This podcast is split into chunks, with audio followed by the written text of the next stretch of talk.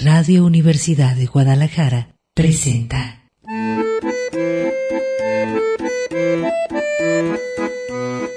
El acordeón. Pliegues bizantinos de la conversación. Con Manuel Falcón.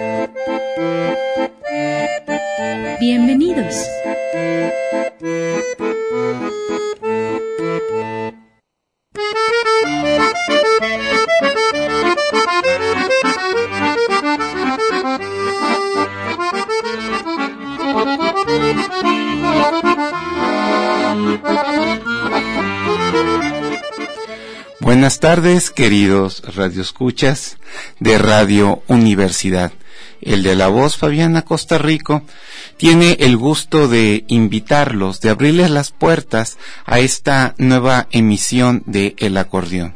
Una emisión que tiene lugar el día viernes, el día que como bien se dice es el día para dar cariño, o también para recibirlo, según se sea amante o amado sea pasivo o sea activo en estas artes amatorias. Bueno, eh, el tema que hoy nos, eh, nos demanda, sobre el que se ha estado disertando, tiene que ver también con el cariño. Este puede ser, bueno, el cariño como tal, puede ser físico, de contacto, o puede ser simplemente moral o espiritual.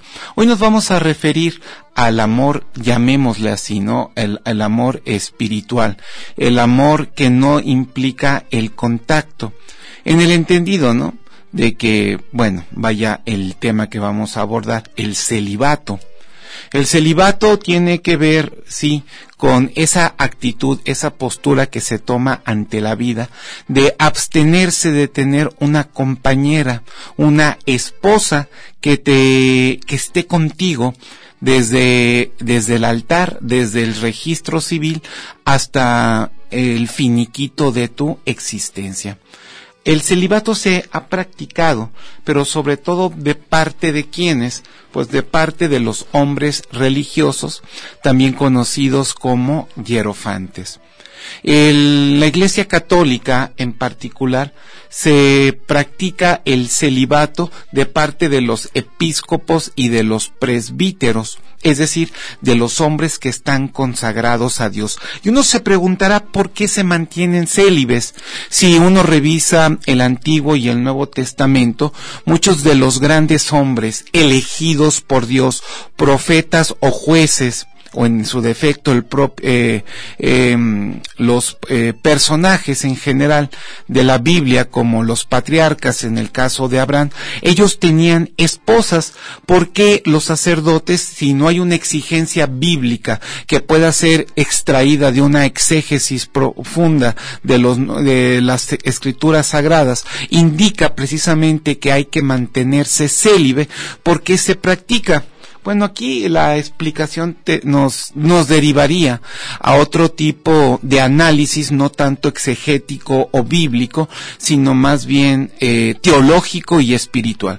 La primera argumentación, quizá la más conocida, es que mm, los sacerdotes se tienen que consagrar en cuerpo y alma a Dios.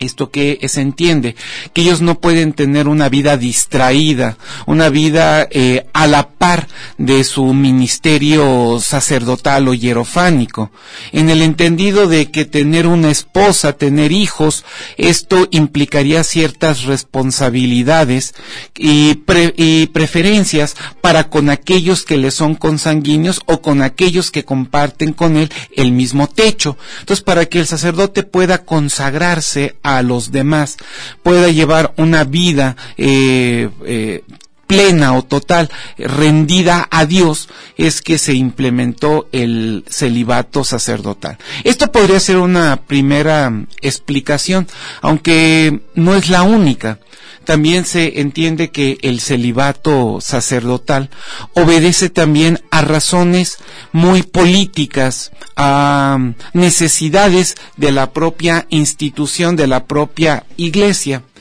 Aquí habría que mencionar precisamente que la iglesia desde sus comienzos, hizo una revisión de lo que había sido el ministerio sacerdotal al interior del pueblo judío, como había una tribu que se dedicaba a estos menesteres sacros llamado la tribu de eh, Leví y que esta tribu tenía el monopolio sobre la autoridad espiritual.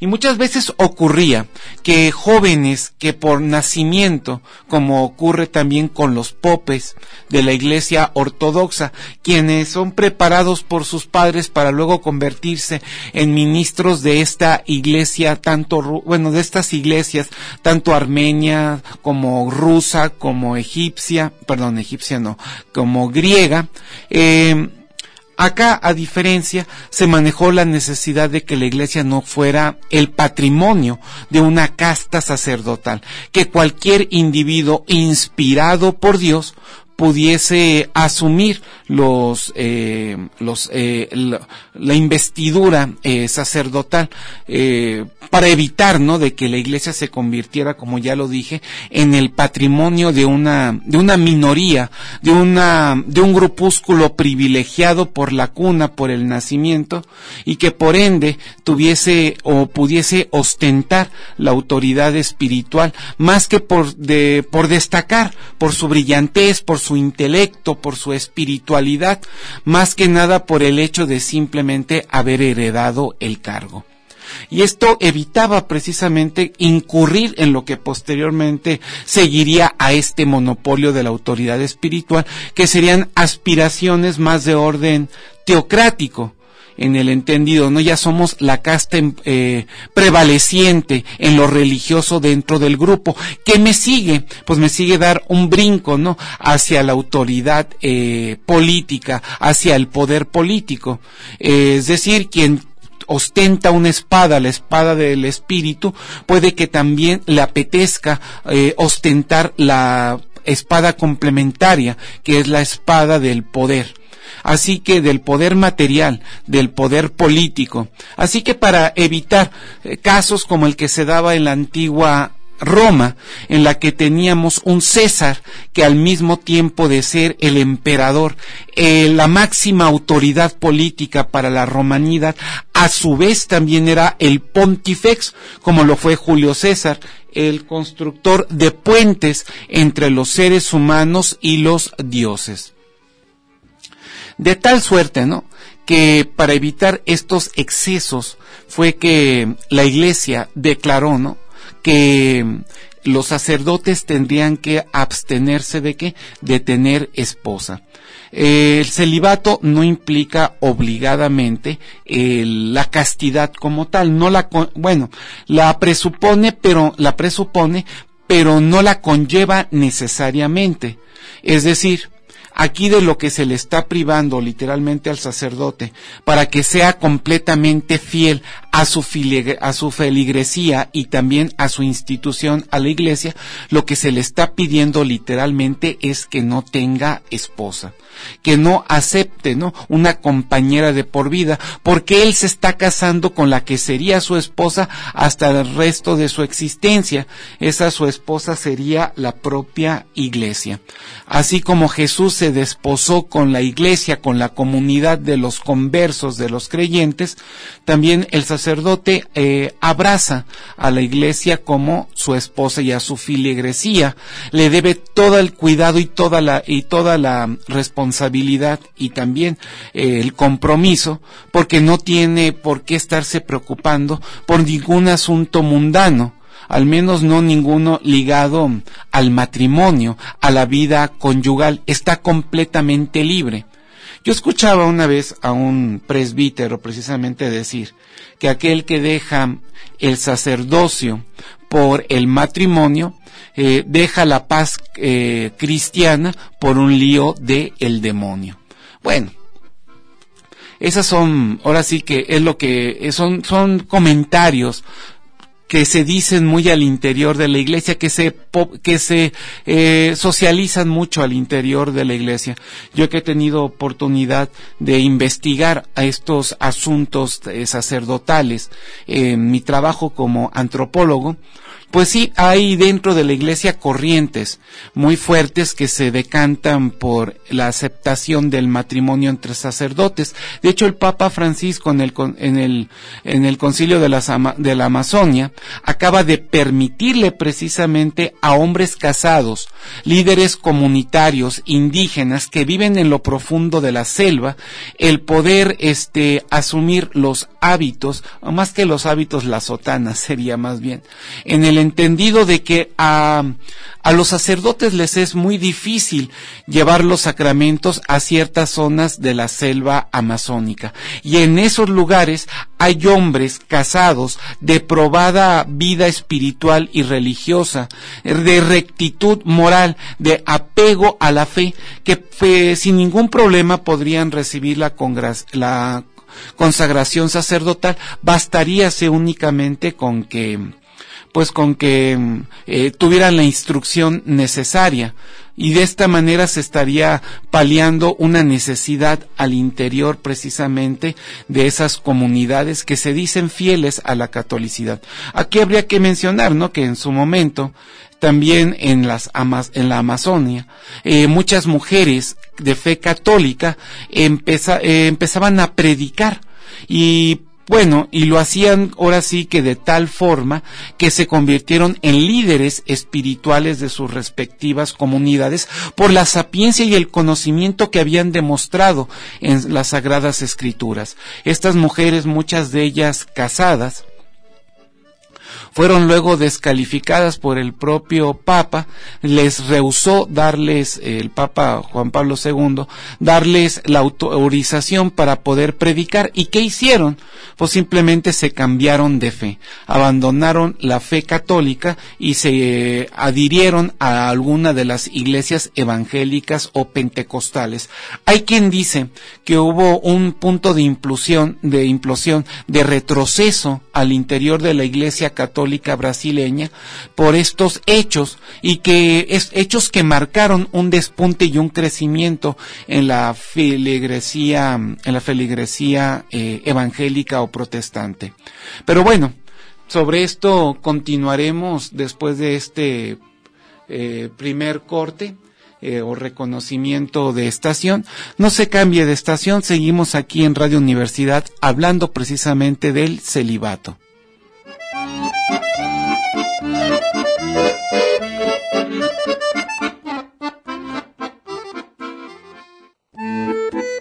El acordeón. Pliegues bizantinos de la conversación. Continuamos.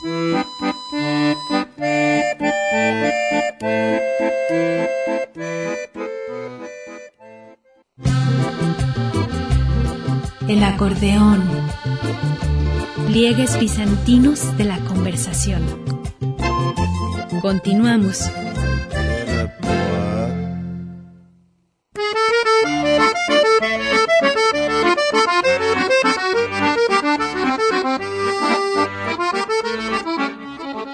Bueno, seguimos aquí en su programa El acordeón de Manuel Falcón.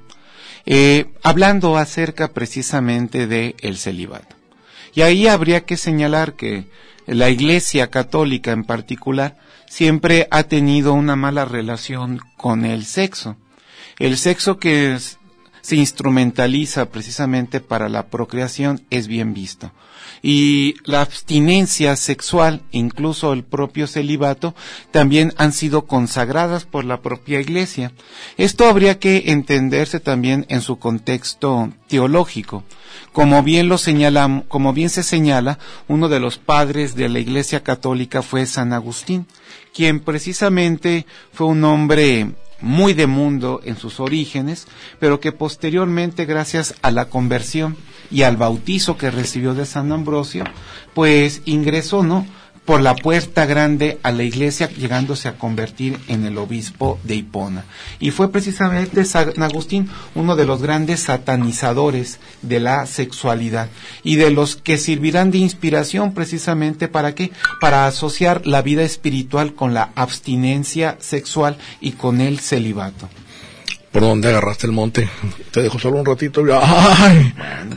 Tengo que aprovechar. no, llegamos dos árboles caídos. Me duele mucho cuando son árboles, sino broncas con la tormenta de ayer. ¿Dónde te agarró? Eh, no, a mí no me agarró la, la ¿Ya lluvia. también dormidito? Ah, Todo seco. Sin un Sí, árbol. hombre, dos arbolones gigantescos. Y ya, ya que me cambien la ruta, soy como los niños, si me cambian el, el caminito, me pierdo. Bueno. El GPS, mi estimado, hay que No, no sirve si se cae un árbol como el GPS, ¿qué? ¿cómo lo brincas? No, el del celular. Ah, que te avisen que está sí, que bloqueado. te vayan diciendo. Pues sí, duele, duele mucho ver árboles antiquísimos, que, pues ahí, por la Chap- Chapultepec precisamente. Los rumbos de Chapultepec El Libertad. hipster- Hipsterland. Pues sí, híjole, mano, eh, eh, con, con mucho dolor, porque los tiene que, ya no hay forma, son como que la raíz está Ya en... no se puede rescatar el árbol, no se puede pues se ve que tiene enormes, gigantescos, que son seres vivientes tremendos. Es como si les quitaran los, los zapatos y se vienen abajo. Bueno, Manuel Falcón le da las buenas tardes en viernes, rayando cuaco, pero con Venus. Con Venus. Ay, Venus a flor de piel, Afrodita. Quiero que no te quiero. Es, no sé si es deseo o es curiosidad. Ay, O ambas cosas. O es- ya es noviembre. ¿Tú qué consideras? ¿El mes noveno del mes? Es el mejor mes de todo el año, sin duda. No, es de diciembre, pero en noviembre te lo voy a considerar como el noveno. ¿Cómo ves? El ¿Sí es el nove- noveno? El noveno, pues, según la calendarización romana, vendría a ser el noveno, Noveno mes, el nono. el nono. Que en alguna ocasión, bueno, hemos dicho, eh, pues el, el mes de noviembre ya prácticamente está, ¿qué? Pues estamos cerrando ya. Estamos dándole conclusión al año. Incluso hasta en el ambiente universitario se dice, ya llegó noviembre, está la festividad de Día de Muertos, Es lo que el Día de la Revolución Mexicana y eso añádele la FIL. Así que ya no contemos Exacto. con noviembre. La Feria Internacional del Libro que va a estar dedicada a la India y que pues eh, ¿Me vas a dar un anuncio? Voy a dar una, una, confer- una charla, una ponencia en el marco precisamente de la India y la Feria Internacional del Libro. Voy a hablar sobre la India y su influencia en el occidente, centrándonos básicamente en México. Ya después les daré bien eh, pues entonces la es la India y su influencia en México, ¿no? Ajá. Y Sí, co- cómo la India está presente en nuestro imaginario popular y colectivo, incluso hasta con obras como la de Calimán, por ejemplo, o en el yoga tan practicado por millones de personas a lo largo del sí, continente. sí, ahora está de moda como disciplina, incluso gi- gimnástica, ¿verdad? Sí. Entiendo que hay una forma, ¿cómo, tiene, cómo se llama? La, eh, en donde te ponen a sudar como si estuvieras en rosticería. El Hatha Yoga. pues es Birkam Yoga, Birkam Yoga, en donde sobre todo ahí entran las mujeres que quieren bajar de peso, entonces eh, es un yoga que está en las posiciones y las complicaciones de los miembros del cuerpo que te hacen sudar, pero Yo en mi adolescencia practiqué yoga y uno pensaría que es nomás estar sentadito, respirando, haciendo posturas y no, puede ser como tú lo dices, un ejercicio de alto impacto dependiendo de qué yoga estés practicando, ¿no? Fíjate, ahora que estamos hablando de los incels, si sabes qué es incels, es el tema de la semana. Pues me dijeron que íbamos a hablar del celibato como tal. Ay, no, pues ya te casaste, no puedes hablar de eso. Fíjate que es el celibato involuntario. Los célibes involuntarios es una comunidad cibernética muy fuerte, muy porosa, ah, desgraciadamente increciendo a nivel mundial. De los, ah, generalmente son hombres eh, ves, de sociedad urbana que no logran tener unas relaciones eróticas como quien dice a tiempo que bueno ¿cuándo sería Como en la tiempo? película Virgen a los 40, ¿no? como el Joker Como- bueno, viven con la mamá no son hábiles para poder ¿Ya la viste la película? ya por fin Sí, perfecto. ahí por ejemplo sale una morenita con la que él en una forma delirante supone que sale con ella y se, tiene una Y relación no la normal estás espoleando la película. no pues yo creo que ya, la vieron ya muy aventajada, ¿verdad?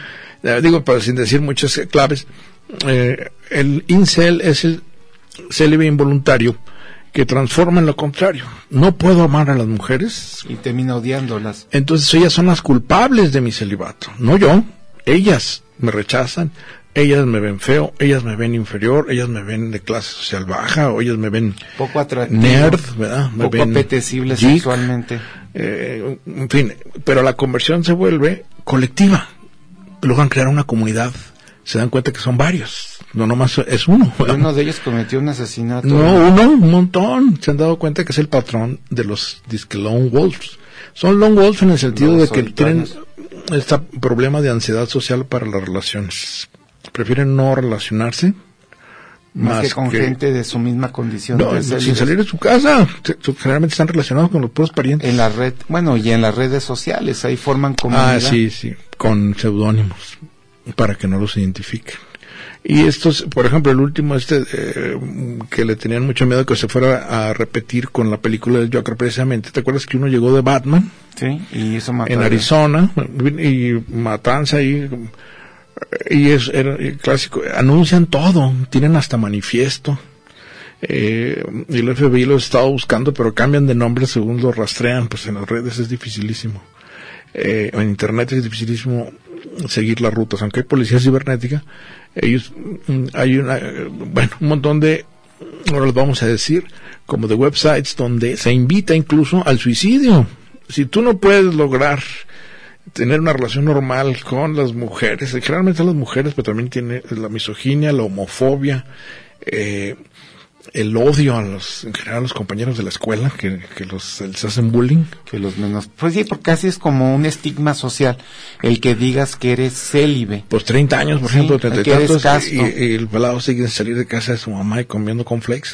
Nada Fíjate, más. lo que an- anteriormente era mal visto bajo los convencionalismos y la moral de hace tres, cuatro décadas, si un hombre tenía o una mujer a temprana edad relaciones prematrimoniales, Ah, sí, era, era estigmatizado. Y ahora parecería que el estigma es exactamente al contrario. Si a los Sí, nada 15, más que aquí, 18 años... aquí no va por, eh, aquí el asunto es que no puede, si quiere, tiene un deseo erótico el, el incel o el, el célibe involuntario, si quiere tener, o sea, que se muere por tener relaciones pero hay presión social para que las pero tenga. no sabe cómo.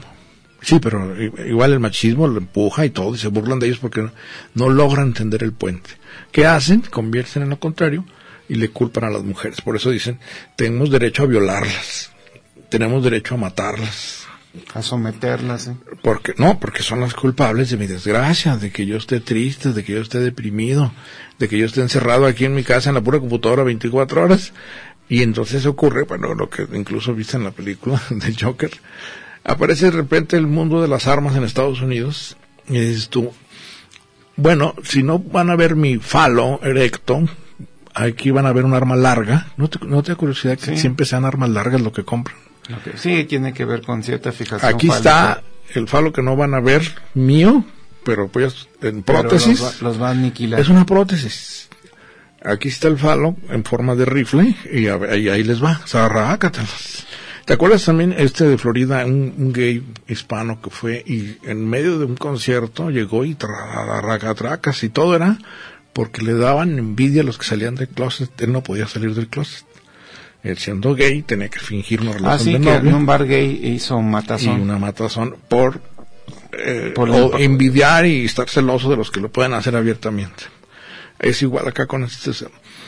eh, te digo, eh, como dices tú, son presiones sociales que ellos sufren por el machismo patriarcal que le dicen, oye, pues ya, era para, para Pues que yo sí, viera digo, dicen, dicen que órgano que no se usa se atrofia, ¿no? pues el cerebro. Yo, ya tienes que eh, ir a, a la acción y, y ya era para que tuvieras novia y ya era para, y nada. Y nada. Y ahora eh, ocurre mucho, pues que si eh, lo juntas con el nini, ¿verdad?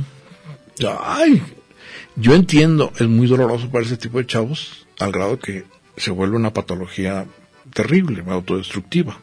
Como no puedes construir, no puedes ser creativo, te vas a destruir. Y en la destrucción se pueden decir, yo, yo me suicido al final de que haya hecho una matanza generalizada. ¿verdad? Lo que es el objeto de deseo lo convierten en el objeto fóbico, de odio para ellos. Y te- como bien tú lo mencionas, eh, terminan incluso despreciando a las mujeres y en la medida en que son más hermosas o bellas y por lo tanto más deseables, más despiertan el encono o el odio de estos célibes involuntarios. ¿Por qué razón? Porque bueno, se puede decir que las mujeres cotizadas o codiciadas sexualmente son a veces también las más displicentes y por justa razón, porque eh, viven en un ambiente de hostigación y de acoso constante. Entonces se o entran en esta categoría también de, que las más bellas, eh, por ejemplo, en las preparatorias, en, las, en el college, están eh, copadas por los, las estrellas de los, de, los deportes. De los deportes. Entonces, ellos, eh, bueno, además son los deportes, ellos consideran que son menos intelectuales. ¿Cómo les dicen los bobbies o...? Pues digo, son gente que ellos menosprecian porque los consideran inferiores intelectualmente, que a lo mejor tienen razón, pero ellos ahí crean una que es el otro problema, una megalomanía de que yo entiendo todo, ellos no. Yo soy más listo que ellos, ellos no. Yo puedo hacer un plan para destruirlos a todos y ni cuenta se van a darle por dónde. Entonces ahí empieza ya una eh, autodestrucción que si no se atiende a tiempo, tú, ubicas que muchos dicen, no, pues eh, hay un departamento de psicología para atender a estos, a estos muchachos. Pero en realidad, eh, pues es platicar y nunca, y siempre dicen, no, pues era un muchacho muy bueno, nunca hablaba, este, aplicado. Introvertido, y este, de repente se le cruza un arma larga, En Walmart. Entonces, bueno, eh, todas estas características eh, lo hemos estado hablando a propósito de este clima de violencia, en donde uno también piensa, ¿no? tú piensas las 24 horas de un sicario, de los que vimos en Culiacán. ¿Qué hace 24 horas un sicario? Digo, cuando hay una tarea de y asesina a fulano, pues se sabe que está Pero el resto del día, su convivencia, su coexistencia, ¿en qué piensa? ¿En qué, ¿De qué hablan? ¿Te imaginas? Estar sometidos a la orden primero de un capo, que como su nombre casi dice lo capa, ¿verdad? El capo capa, que es castrante te lo desobedeces y te matan. Digo, ahí no hay medias no hay medias tintas, hay que jurarle lealtad. Y es muy parecido a estos de los del celibato involuntario. Él dispone el capo como si fueran peones de todos los y cada vez como vimos ahora en el culiacanazo bien chavito. Sí. Viste al Ovidio al Ovidio el, pues un millennial un morrito. Acá tipo talío. ¡Ay! vamos a un corte talío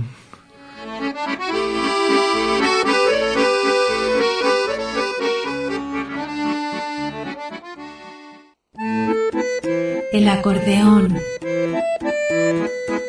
pliegues bizantinos de la conversación. Continuamos.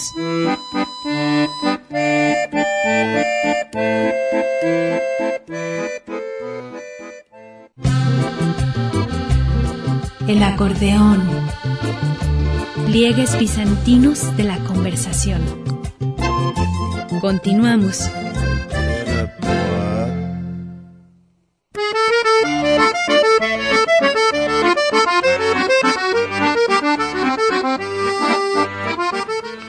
Bien, eh, continuamos aquí en el acordeón.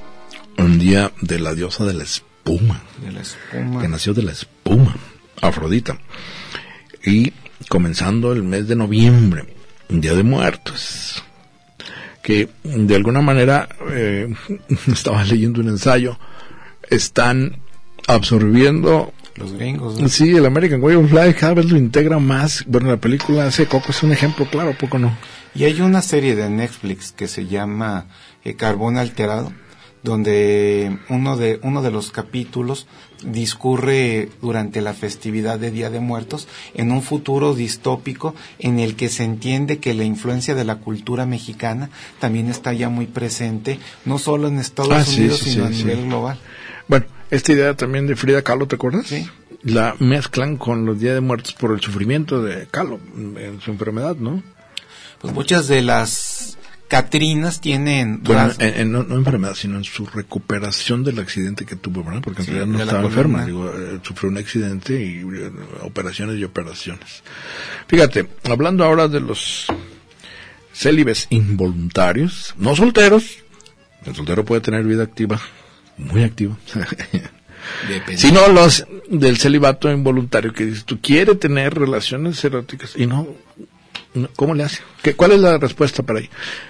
Bueno, Fíjate, en la, en, la, en la serie de Sorrento, esta llamada El joven Papa, eh, Lenin, el que personifica al Papa, cuando le, le tienden toda una trampa para que pueda romper su celibato, uno de los cardenales que no lo quiere, orquesta toda una conspiración allí para acercarle a un objeto de tentación, a una mujer que él pudiese llegar a apetecer y que de allí luego eh, remontarnos hacia el escándalo. Y cuando en, en ese juego de insinuaciones, él llega a decir algo que quizá eh, viene muy ado con el tema. Dice que el sexo es algo que está en este tiempo sobrevalorizado. Que hay otras... Anda, que lo digan los curas. Si los curas van sobre los niños porque no pueden tener relaciones con una mujer. yo estoy hablando de una serie, no estoy diciendo que sea la ah. posición de la iglesia. No, quiero decir que me parece que precisamente por el tapón que les ponen de votos de castidad, acaban con las criaturas del coro, ¿verdad? Ya le viste las piernas al chiquillo. con eso. Pues si no se pueden lanzar por la vía social normal a casarse como los protestantes, le acabas viendo los, las piernas al amigo, poco no. ¿Qué te hiciste que estás tan suavecito? Hay una noción que es un debate, alguna vez me tocó, y creo que dice que laicos y sacerdotes, a mí yo estaba del lado de los laicos, con esa explicación. Dice, ¿por qué la incidencia en la iglesia católica? ¿Te acuerdas en Estados Unidos? Se tuvieron que indemnizar con un dineral en Irlanda, bueno, ya ahorita en todas partes, eh, se van sobre los, la pedofilia, vamos. bueno, si le estás taponando la relación de por sí, eh, es, complicado, digamos, en un mundo sobreexcitado con imágenes y con hora internet. Sobre erotizado. Sobre erotizado, sobrecargada la parte eh, de que tienes que este, ejercer tu sexualidad. Incluso si, ves todos los programas de televisión, los series, las películas, hay una, una incitación hacia la práctica sexual constantemente. El varón Julio Cébola, en una obra que se llama La metafísica del sexo, sí dice que hemos, hemos sobreerotizado a la sociedad y casi como lo señala Simon Bauman, hemos reducido el amor a quizás sus dimensiones cada vez más como siempre, cantidad no hace calidad, Hay, que, hay que recordarlo. Y puede ser que nada más estén bien, como es el caso de los estos muchachos de estas comunidades, de estos grupos de adolescentes jóvenes que no pueden dar el brinco a una relación normal, sexual, erótica con su contraparte, eh, a la masturbación. Se vuelven grandes. Erómanos. Mm, er, autoerotómanos, dices tú. Autoerotómanos. Eh, o grandes eh, adalides de Onan. ¿Te acuerdas de Onan? el pecado de Onan. el pecado de Onan, ellos, eh, digamos, se quedan encajonados. Y claro, la autosatisfacción es, pero nunca va, por eso sus, su adicción al porno también, porque es la, la, relación virtual es mucho más fácil.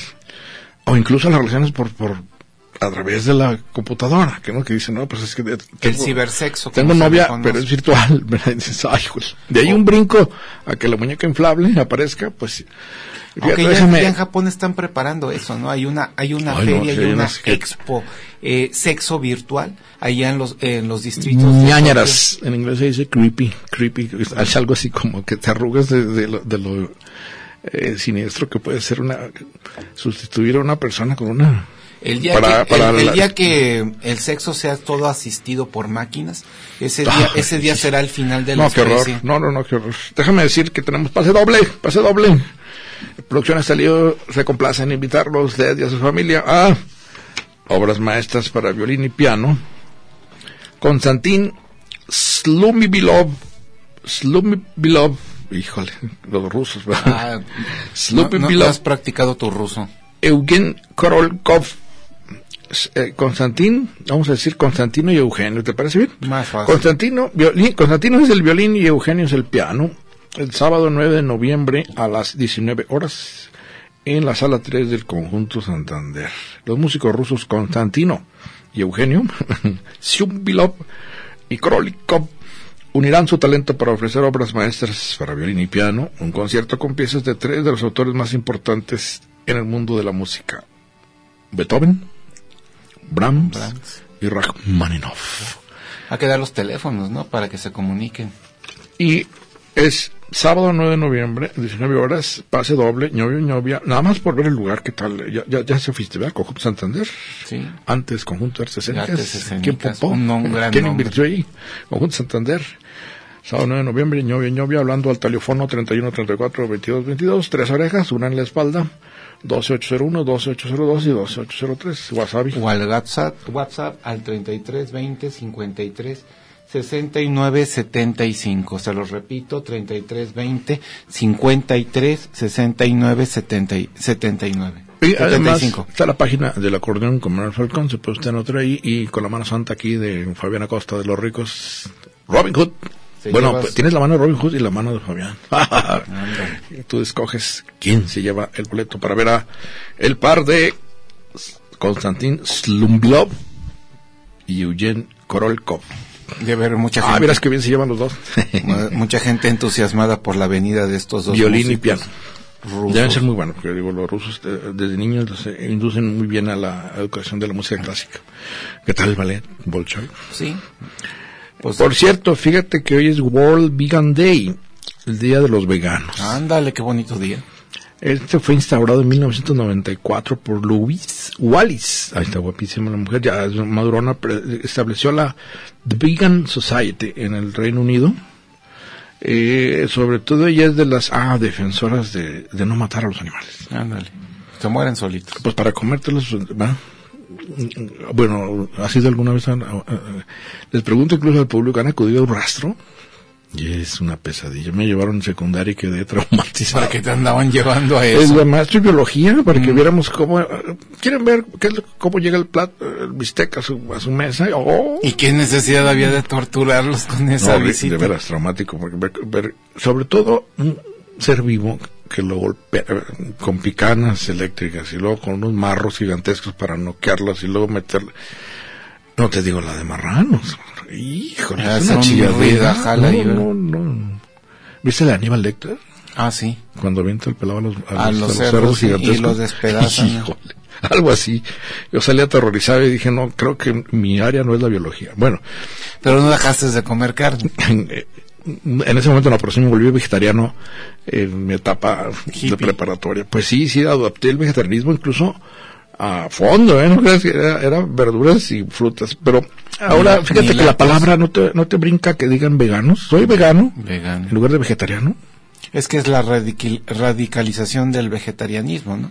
Se supone que el vegano no acepta ningún tipo de producto animal, no, Ah, sola- ah, no solamente, ser, no solamente comestible, sino también en el uso. Es decir, una chamarra de cuero, un vegano no te la aceptaría. La miel, por ser producida bajo eh, la, Las esclavi- abejas, la es cierto. esclavización de las abejas, tampoco la consumen. Mm. No se diga los la, la leche o los lácteos en general, también son prohibitivos para ellos porque implican un tipo Pues, de ve, ¿por- explotación. ¿De dónde viene lo de vacas sagradas? De la India, precisamente porque allá no, eh, no se las comen. No.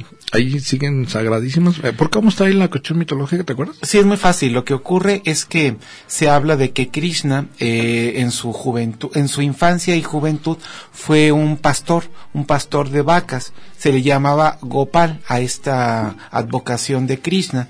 Entonces, él de alguna manera consagró a las vacas. También se habla de un para, de un eh, bachista, un rishi muy poderoso, que tenía una vaca que era dispensadora de todo tipo de riquezas. Entonces, en diferentes capítulos Pues, de, eh, la vaca es un símbolo, bueno, incluso los toros son un símbolo poderosísimo en la antigüedad, ¿no? Los Fíjate, veían- pero los, los indios eh, curiosamente no comen carne de vaca, pero sí de búfalo, que sería un buen sustituto de la carne. Aunque fíjate que hay que buscar el término, ahí sí que, que acudir a un biólogo o un eh, zoólogo. Son water búfalos, los búfalos de agua. los búfalos de agua. sí. Y, y aquí creo que tienen otro nombre. El búfalo que nosotros pensamos es el bisonte de, de Estados De Unidos. Estados ¿no? Unidos, sí, no, acaso es como un- una subespecie de los vacunos, ¿no? El, el búfalo. Precisamente eh, Joaquín Phoenix, el actor de verdad de esta película encumbrada por eh, los ratings de billetes. Que ya está, ya, ya superó en ventas, en taquilla, a esta, ¿cómo se llama? La de, la- al la de rey del Ava- barrio de Tintán, ¿no? A los de los Avengers, en Gamer. Sí, ya va muy fuerte. Que le está alcanzando la maléfica. ¿Qué tal? Sí, maléfico. Bueno, eh, eh, Joaquín Phoenix es vegano desde que dice que mm, comecito junto con su hermano que falleció. ¿Te acuerdas el hermano Sí. que tenía? Que es un drama ahí. eh, ahí viene mucho de del estilo melancólico de Joaquín Phoenix. Muere su hermano y eran veganos los dos ya. Porque veían cómo vivían en un rancho, cómo sacrificaban a los animales para y decidieron que no, incluso cómo pescaban, papá pes- hacía mucha pesca y comían pescado, pero al ver cómo los mataban a los peces, dijo no, Hasta aquí. verduritas. Y es eh, un gran, pues, ¿qué diríamos? Defensor de los, estas cuestiones de las pieles, pet se llama. Sí. Y seguramente se, se esmeró en su veganismo para bajar tantos kilos 23 kilos bajó por la y, película, y cierto. poder caracterizar al, al Joker. que tuvo que salir rápido a decir porque le dijeron, ya lo van a adoptar, que- porque dijeron nada más comió manzanas durante no sé qué periodo y bajó, pues velo como aparece. Sí. Vamos a un corte y continuamos aquí en Viernes, Día del Cariño.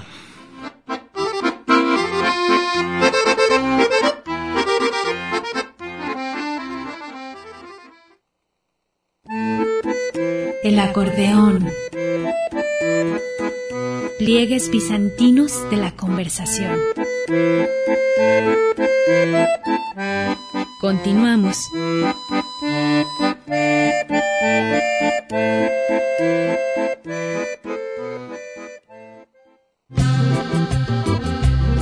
El acordeón.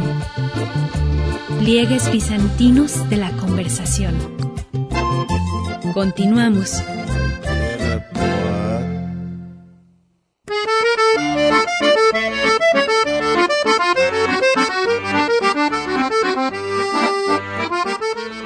Bien, continuamos aquí en el acordeón, abriendo mes, el mes de las eh, revoluciones, Bien, Sí, vamos tal a aquí de la revolución mexicana. Ahora estamos en lo que sigue, en la cuarta transformación. La y por cierto, nos llamó perros a los periodistas, ¿sí viste el presidente? Hijo. Que nomás les eh, muerden la mano de quien les Ayer la mañanera fue una trifulca horrorosa, qué bárbaro. Ese- Excesos por todos lados. Le acabó diciendo que una anécdota de que hay que comprobar históricamente que dijo Gustavo Madero de que en cuanto les quitaron el bozal a los de la prensa, mordieron la mano que les quitó el bozal. O sea que les dijo perros a toda la bola de periodistas enojadísimo porque le estaban preguntando sobre el operativo de Culiacán y ya está harto que le pregunten Sí, quién no, tomó la decisión De liberar al... primero del operativo y quién de liberarlo. No lo van a decir. bueno, tuvo que salir hoy a desmentir que había dicho que un militar era el que había- eh, no, no, él no, él no, él no tuvo, incluso no estuvo ahí. Bueno, y para los amigos, amigas que quieran ver la caricatura precisamente de bueno, hay grandes aquí también admiradores de los perros. ¿eh? O sea, Ah, ahora- ahora- canófilos. Dijo eso el presidente, que no lo tomaran como insulto porque él admiraba y quería mucho a los perros. Tal cual. Una bonita Nos manera seguimos de siendo capotear. perros los periodistas. Eh, en mi cartón pueden ver las caricaturas sobre el perrito que le gusta al presidente, arroba falconboy, B chica o Y, en Twitter, arroba falconboy. Voy a decir nada más que eh, Joaquín Phoenix, no es Phoenix, sino Joaquín Bottom, y nació en Puerto Rico. Tiene 45 años, fíjate. Un bebé. Está Pues, eh, jovencísimo. incluso se ve más joven con lo que enflacó ahí. Sí. ¿Verdad? Se ve como criatura. Y como está con la relación esa codependiente con la mamá, pues todavía más adolescente se ve. Eh, Joaquín Rafael Bottom es eh, vegano. Y es también de estos de, decía Pet, eh, creo que las iniciales de Pet es algo así por, mm, ¿Mascota? no, los que protegen las pieles de los Ah, animales ya, para que no se vistan con... ¿Te acuerdas que antes estaban los abrigos de mink, de armi- arminio? arminio. eh, eh, eh, pues es matar animales, ¿verdad? Pues sí, para despojarlos de sus pieles. O los que de tigresa, ¿qué tal? Con la piel de un... eh, un ¿cómo se felino. ¿Cómo se llama este tigre correloncísimo? De un chita. bueno, cierro la idea, déjenme decirles...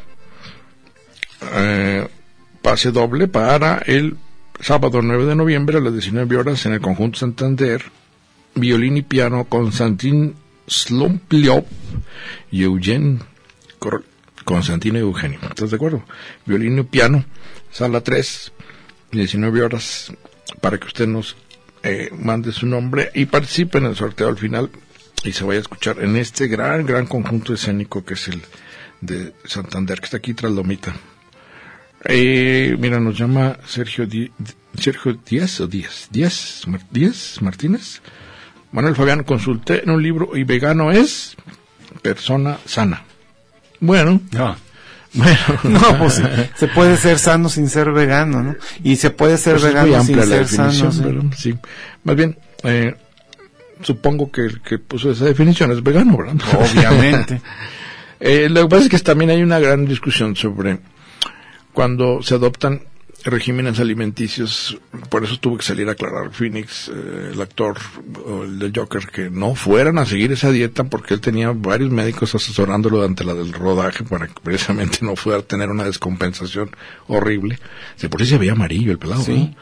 ¿no? Eh, eh, muchos adolescentes, muchos jóvenes en el transcurso hacia la juventud ya o la madurez sufren trastornos alimenticios precisamente porque hay una relación muy directa entre alimento y afecto, alimento y cariño, alimento y relaciones con el padre, relaciones con la madre. Si fallan esas conexiones, el alimento lo dejan de consumir. Y lo que se considera, bueno, tú ves los modelos, que para no perder la, la pasarela de París y la de Nueva York, que se sometan a unos regímenes alimenticios realmente brutales. Terrible, sí.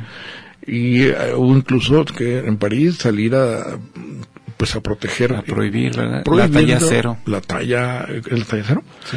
pues ciertas tallas en donde ya um, dices ahí va a ir un palillo verdad entonces eh, mucho de esto de la persona sana también tiene detrás esta cuestión que yo digo de la purificación no es ya una eh, dieta que quiera mantenerte sano sino una especie de religión de lo sano o una religión de la salud échale comillas en donde tu deseo es purificarte y ser mejor y superior al otro.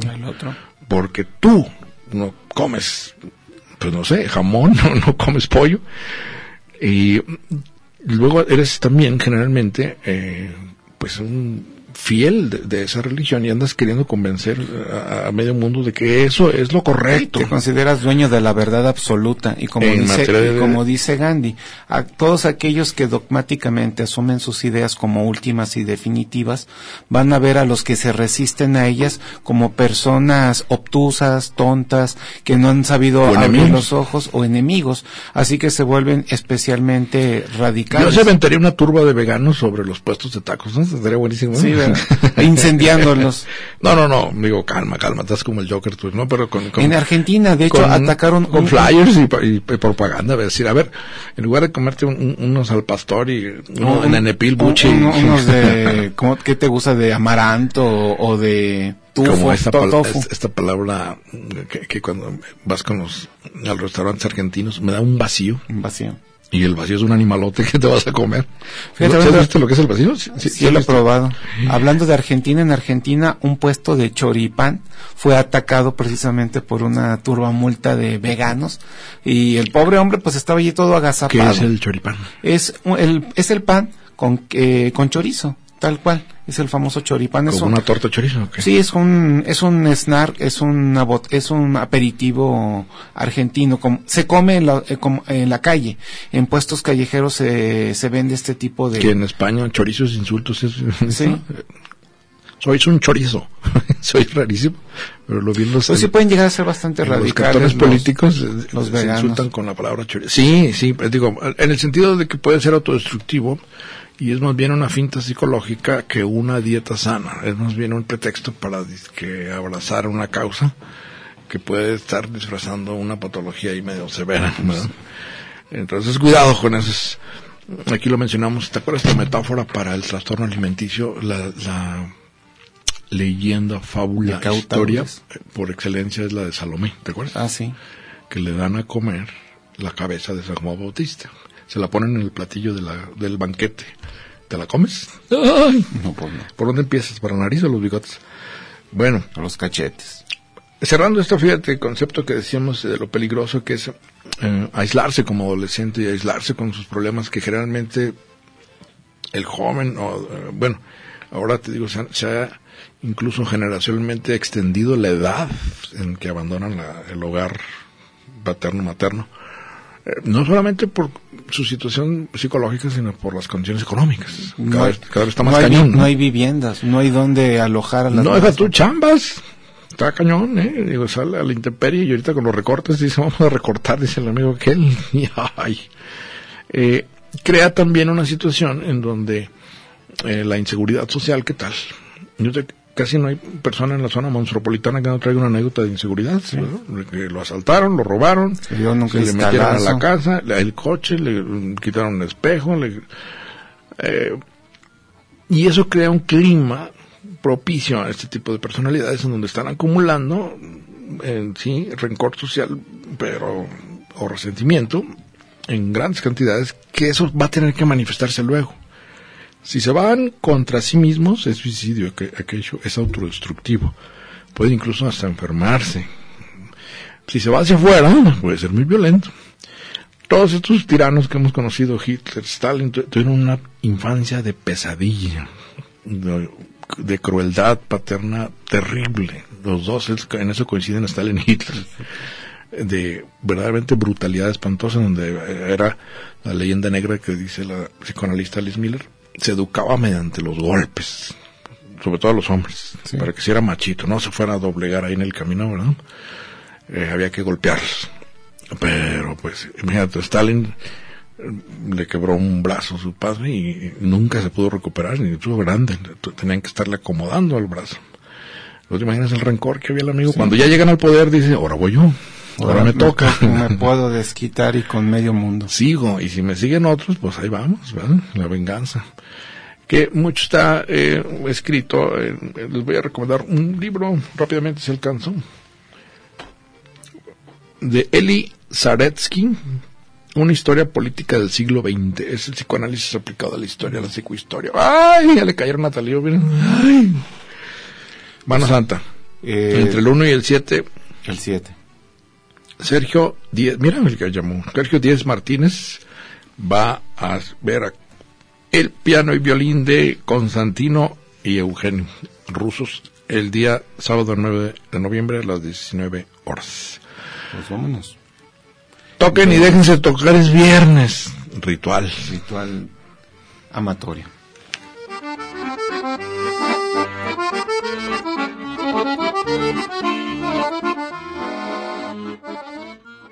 Red Radio Universidad de Guadalajara presentó